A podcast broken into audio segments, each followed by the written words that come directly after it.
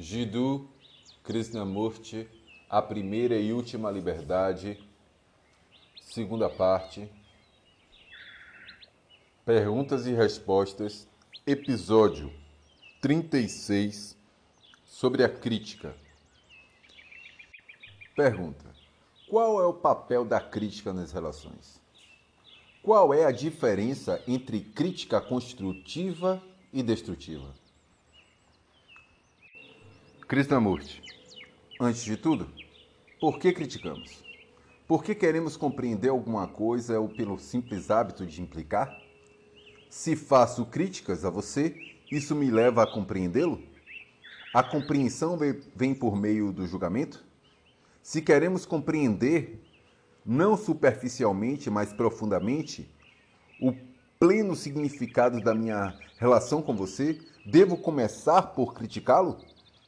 Ou estando cônscio dessa relação entre nós, sem projetar minhas opiniões, críticas, julgamentos, identificações ou condenações, devo observá-la silenciosamente e perceber o que está acontecendo? E desse modo, não fazendo qualquer julgamento, o que acontece? Essa ausência de reação nos provoca sono, não? O que também não quer dizer que não conseguiremos dormir se tivermos sido incomodados ou irritados. Por isso, pode se tornar um hábito e nós nos utilizamos desse hábito para dormir. Por meio da crítica aos outros, pode haver uma compreensão mais profunda e mais ampla das relações? Não importa se a crítica é construtiva ou destrutiva. De certo, isso é irrelevante. Portanto, a questão é esta: qual é o estado necessário da mente e do coração para compreender as relações? Qual é o mecanismo da compreensão? Como ocorre a compreensão de algo? Como você compreende o seu filho? Se de fato está interessado nele, observando-o, não é verdade? Você o observa brincando, estuda seus diferentes estados de ânimo, abstendo-se de projetar sua opinião sobre ele. Não lhe diz que ele deve ser isto ou aquilo. Você permanece vigiando-o atentamente, não? Então, talvez comece a compreendê-lo.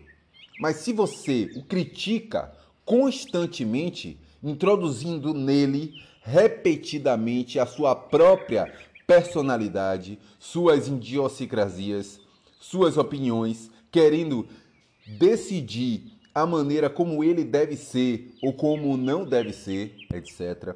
Obviamente, você cria uma barreira nessa relação a maioria de nós, infelizmente, critica com a finalidade de moldar, de interferir. Isso nos dá certa dose de prazer, uma satisfação por moldar uma determinada coisa, por exemplo, a relação com o marido, com o filho ou com quem quer que seja. Você experimenta uma sensação de poder nisso, pois você é o chefe, e nisso há uma imensa satisfação. Mas é claro que durante todo esse processo, a compreensão da relação não se realiza. O que há é apenas uma imposição, o desejo de moldar outra pessoa ao determinado padrão de nossas idiosincrasias, nossos desejos, nossos anseios. Isso tudo impede a compreensão das relações. Há também a autocrítica. Mas ser crítico de si mesmo, criticar, condenar ou justificar a si próprio, traz a compreensão de si mesmo? Quando começo a criticar a mim mesmo, não limito o processo de compreensão, de investigação?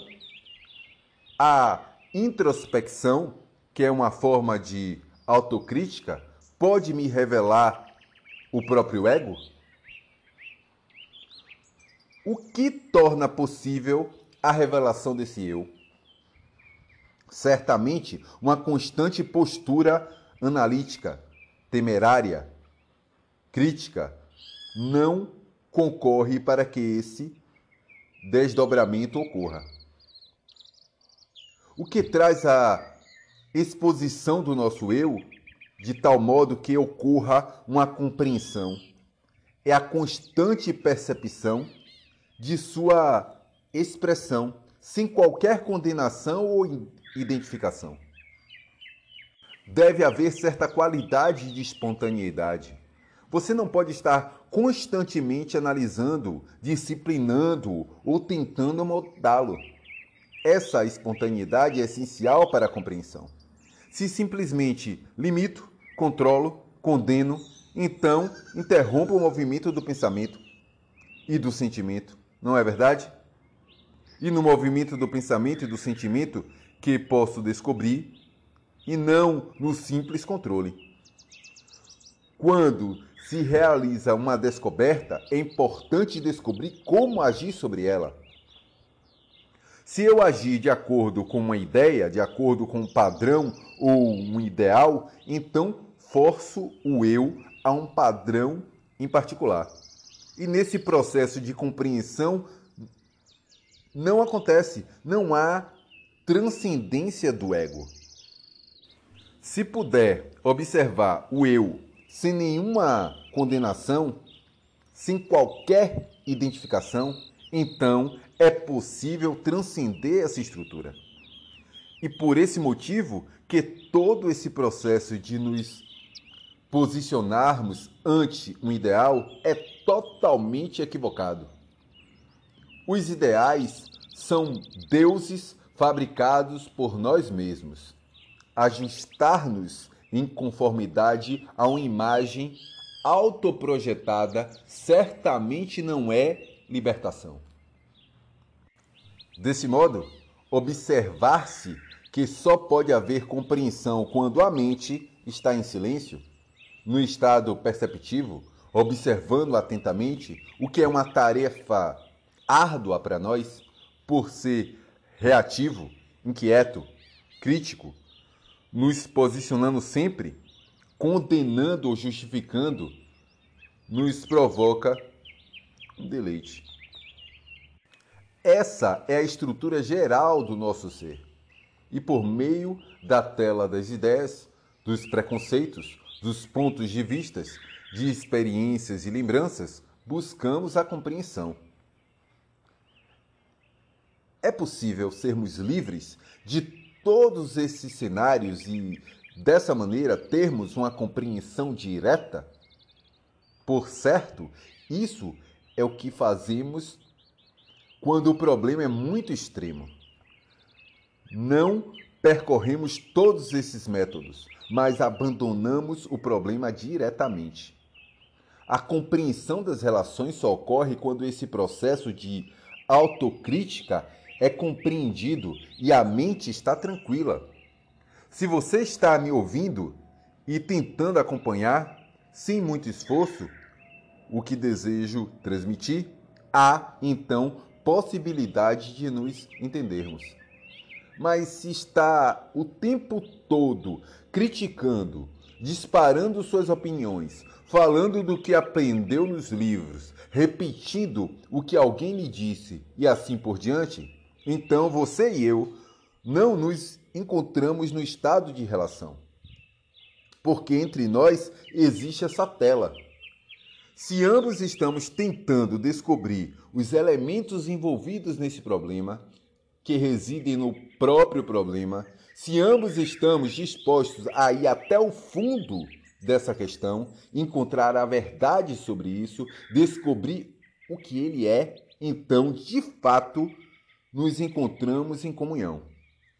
Nesse estado, sua mente está alerta e passiva, observando para ver o que há de verdade nisso tudo.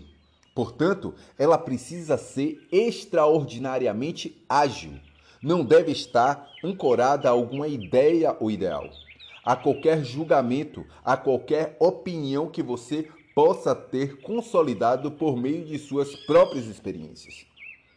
A compreensão chega, sem dúvida, quando há uma mente ágil e flexível. Uma mente que se encontra passivamente alerta. Então, nesse estado, ela se habilita a se tornar receptiva, sensível. Essa sensibilidade não se apresenta a ela quando está abarrotada de ideias, preconceitos e opiniões, sejam elas a favor ou contra alguma coisa. Para se compreender as relações, é preciso haver uma vigilância passiva para que não sejam destruídas essas interações. Pelo contrário, essa atenção plena as deixa com muito mais vitalidade, com uma significação muito maior. Nesse estado de revelação, então surge a possibilidade de haver uma real afeição, um calor afetuoso, um senso de acolhimento que não é meramente sentimento ou sensação. Se pudermos abordar desse modo, o estar nessa comunhão com todas as coisas, nossos problemas serão facilmente resolvidos, sejam eles referentes aos bens materiais ou patrimônios, porque somos aquilo que possuímos. O homem que possui dinheiro é o dinheiro. O homem que se identifica com a propriedade é a propriedade, a casa, os, os móveis. Analogamente, com relação às ideias ou às pessoas, quando há desejo de posse, não há relações. A maioria de nós quer possuir, porque nada mais tem se não possui coisas. Somos conchas vazias se não possuímos alguma coisa, se não enchemos nossa vida com móveis, com música, com o conhecimento, com isto ou aquilo. E essa concha, assim cheia, faz muito barulho. E esse barulho chamamos de viver. Assim, permanecemos satisfeitos até quando ocorre uma ruptura, um rompimento desse processo. Então vem o sofrimento, porque de repente nos descobrimos como somos, conchas vazias, sem muita significação.